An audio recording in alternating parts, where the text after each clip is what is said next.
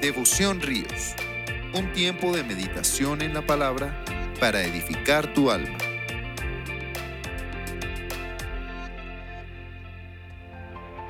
Compartimos el devocional de la Iglesia Cristiana Ríos de Alabanza con nuestro pastor Juan Carlos López. Que tu promesa cumplirás.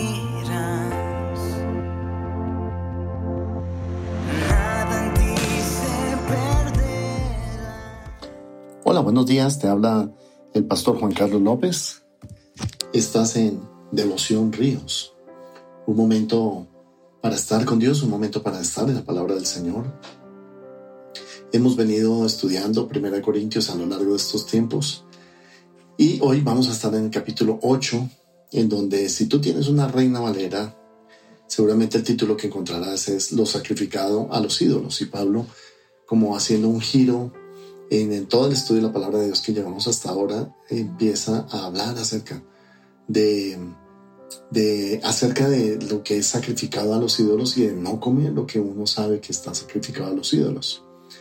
Es un contexto extraño porque pues en nuestro tiempo, en nuestra temporada, no vemos que eso se produzca.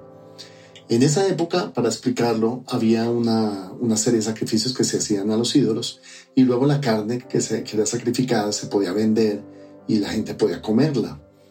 Dice Pablo que si una persona se entera de que esa carne ha sido contaminada a través de ofrecerla a los ídolos, si deberíamos comerla o no. ¿Y por qué era una cuestión de suma importancia? Pues en primer lugar, porque era una cuestión de, de principios, ¿verdad?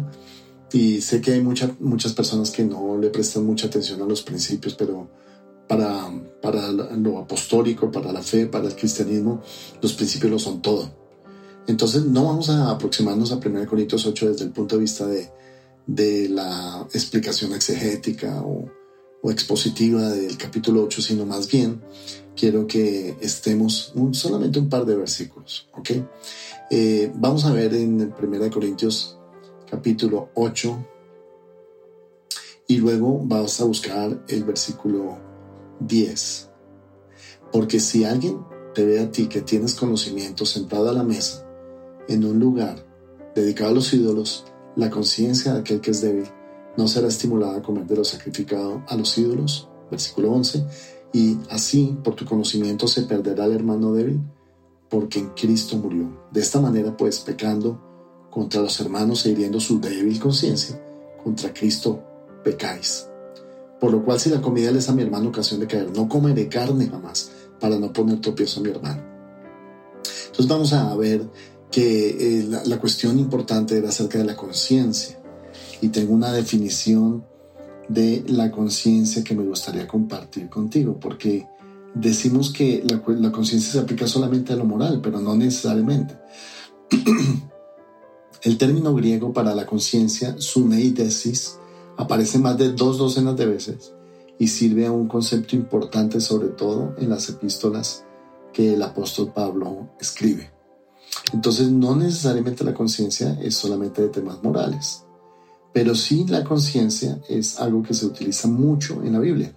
En este caso la conciencia la definimos como una capacidad racional interna que da testimonio de nuestro sistema de valores. Voy a repetirlo. La conciencia es una capacidad racional interna que da testimonio de nuestro sistema de valores. Era frecuente en las caricaturas de los años 70 y 80 encontrar siempre a un, sobre el hombro de Pedro Picapiedra un eh, demonio y también un ángel, y ambos le hablaban y le decían lo que debía hacer. O también ese personaje Gazú, para los más antiguos, saben de lo que me estoy refiriendo. Y pueden haber escuchado que eso representa en alguna medida también la conciencia de la persona, porque la voz del ángel y la voz del diablo eran opuestas, tenían oposición y están personificando la conciencia. Realmente, el, la imagen del diablo representaba la tentación en el hombre izquierdo normalmente y la imagen de Dios representaba o era representada por el ángel.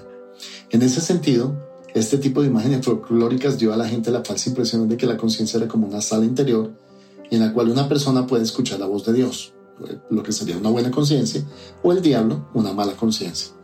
Una visión más bíblica es considerar al hombre, ángel, diablo como testigos representantes de nuestro sistema de valores internos. Nuestra conciencia es una parte de nuestras facultades internas dadas por Dios, un sentido interno fundamental que da testimonio de las normas y valores que reconocemos al determinar el bien o el mal.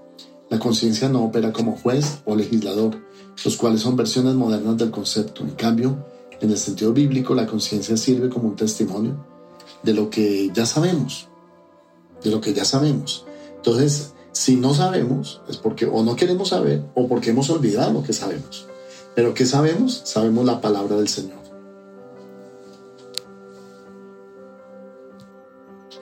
El apóstol Pablo nos está diciendo entonces que la conciencia puede ser débil o fuerte también. Es otro aspecto importante de la conciencia. Hay hermanos que tienen la conciencia muy débil.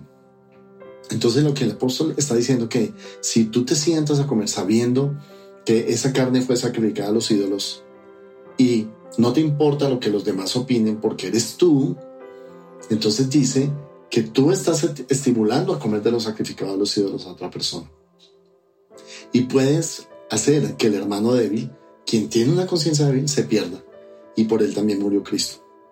Entonces nos aboca al principio clave que quiero compartirte esta mañana. Y es que no es solamente lo que a ti te parece o lo que te, importa. Porque habrá una persona que diga, a mí no me importa tomar eh, alcohol o licor en un bar. O no me, no me importa meterme a una discoteca. Yo soy cristiano y eso no me molesta mi conciencia. Eso puede estar bien desde tu punto de vista. Pero si por ese hecho otro hermano va a hacer lo mismo y la conciencia del hermano que es débil se, se va a, afectar porque dice yo finalmente pequé, mejor me separo de Cristo, entonces tú estás haciendo perder a tu hermano. Y la Biblia dice que es mejor que nosotros no seamos piedra de tropiezo a nuestros hermanos, sino que es mejor que nos pongamos una piedra de molino, dice el Evangelio, y nos echemos al mar en el cuello, eh, que, que, que no se pierda tu hermano. Entonces, en otras palabras, debes configurar tu conciencia también para no afectar a otras personas. Ah, no, no, no, pastor, es que yo soy yo y a mí no me importan los demás. Pues sí te importan, porque el apóstol Pablo está diciendo que una señal de madurez en aquella persona que sabe la Biblia, que conoce la Biblia, es también que se cuida en su conciencia para no afectar a los demás. Vamos a ver, si un cristiano baila y otro lo ve bailar dice, pero entonces no hay ninguna diferencia entre el mundo y, y, Dios. Eh, mejor yo no voy a esa iglesia. Entonces se perdió tu hermano débil. Y a ti que tienes una conciencia fuerte, tú puedes decir, a mí no me importa. Pues claro que sí te importa, porque por tu hermano también murió Cristo. Y ese es el punto de Pablo. Que no hagas que, tu, que por, por tu conciencia se pierda el hermano débil. Entonces, no podemos pecar contra otros hermanos. No podemos herir su débil conciencia, porque haciéndolo contra Cristo pecamos. Versículo 12. Por lo cual dice Pablo, el versículo 13, que si la comida le es a mi hermano ocasión de caer, no comeré carne jamás para no poner tropiezo a mi hermano. Él no está diciendo que no que te vuelvas vegetariano, sino le está diciendo que si comer carne sacrificada a los ídolos es una piedra de tropiezo para tu hermano, entonces mejor que no lo hagas. ¿Lo puedes hacer en privado? A lo mejor sí. ¿Lo puedes hacer que nadie te vea? A lo mejor sí. ¿Por qué? Porque es tu conciencia pero no lo podrías hacer delante de tu hermano porque tu hermano puede caer. Entonces, para los jóvenes que me están escuchando, si tú posteas en tu Instagram, en tu Facebook, las fotos, haciendo cosas que están en la raya del límite de tu conciencia en la raya del límite bíblico, se pueden perder personas por lo que tú estás haciendo. A lo mejor sí. Y tú dices, a mí no me importa. Pues te tiene que importar, hermano. Y ahí está Pablo otra vez diciéndonos que una señal de madurez en Cristo que una señal de un hermano fuerte en Cristo, que una señal de una persona que ama a Dios, es que se cuida y se guarda en su conciencia. Quiero solamente orar por aquellas personas que han tenido mal testimonio en una iglesia. Has llegado a una iglesia, llegaste y dijiste, esta gente es diferente, esta gente me va a hacer mucho bien en mi vida y encontraste personas que con debilidad, una debilidad por el mundo, por la carne, por las tentaciones, no te enseñaron nada nuevo, sino te guiaron a lo mismo. Quiero decirte que así no es la iglesia, así no es el Señor. El Señor es cuidadoso hasta en eso, hasta cuidar la conciencia de la otra persona. ¿Qué es lo que alimenta mi conciencia? La palabra de Dios. Por eso está escuchando este devocional. ¿Qué es lo que alimenta mi espíritu? La palabra de Dios. Porque ese es el recurso que el Señor te va a dar para que en tu conciencia tú puedas proteger a tu propia vida y a la vida de los hermanos. ¿Te has preguntado por qué no ganas a nadie para Cristo? ¿Te has preguntado por qué en la oficina tú eres igual a los demás? ¿Brindas de la misma manera? ¿Te ríes de los mismos chistes de la misma manera que los demás? ¿Por qué? Porque tú todavía no estás en la madurez, no estás representando a Cristo con lo que tú haces. Y si esa es la vida cristiana, de razón que la gente no quiere ser como nosotros. Para poder marcar una diferencia tenemos que tener una vida consagrada al Señor. Ahora piensa por un momento en todas las cosas que han sido consagradas a los ídolos en la vida moderna. ¿No crees que muchas veces la música es consagrada a ídolos? ¿No crees que hay comida que ha sido consagrada a ídolos? ¿No crees que hay libros consagrados a ídolos? Hay películas de cine consagradas a ídolos. ¿Cuáles son los ídolos? Los ídolos modernos. La codicia, la lujuria, la ambición, el orgullo, la altivez, el egoísmo. Entonces, ¿por qué participamos de eso? Si eres un creyente que le gusta y eres feliz viendo las películas de terror y te acuestas tranquilo después de que han matado a una cantidad de gente, los, los murciélagos o lo que sea, este, los vampiros, entonces hay algo mal en tu conciencia no está creciendo al igual que tu espíritu y que tu mente. ¿Cómo puede haber una persona que se sepa la Biblia, pero actúe en contra de la Biblia? ¿Cómo puede haber una persona que se sepa los versículos, pero no los aplique? Es lo mismo. Tienes que hacer fuerte tu conciencia.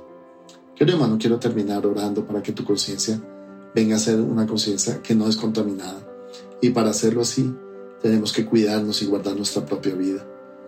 Eh, dice aquí que tenemos que guardar a nuestros hermanos débiles. Cuando una persona nueva llega a la iglesia, que, que, mire cómo tú andas, que sepa cómo tú andas y que diga, esa persona sí tiene un testimonio claro de la fe en Cristo.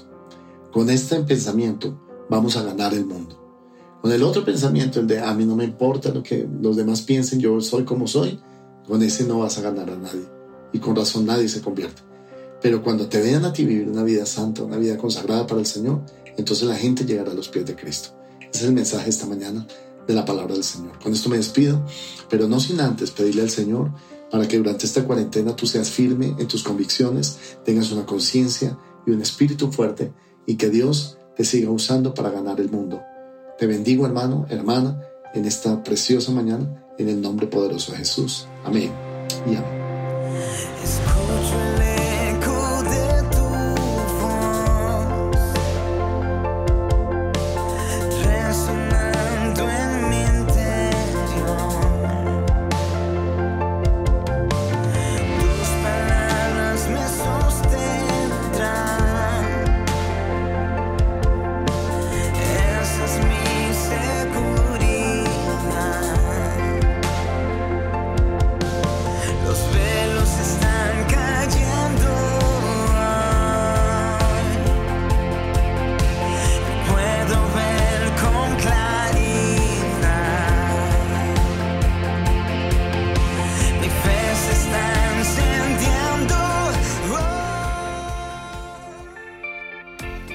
Ríos, un tiempo de meditación en la palabra para edificar tu alma.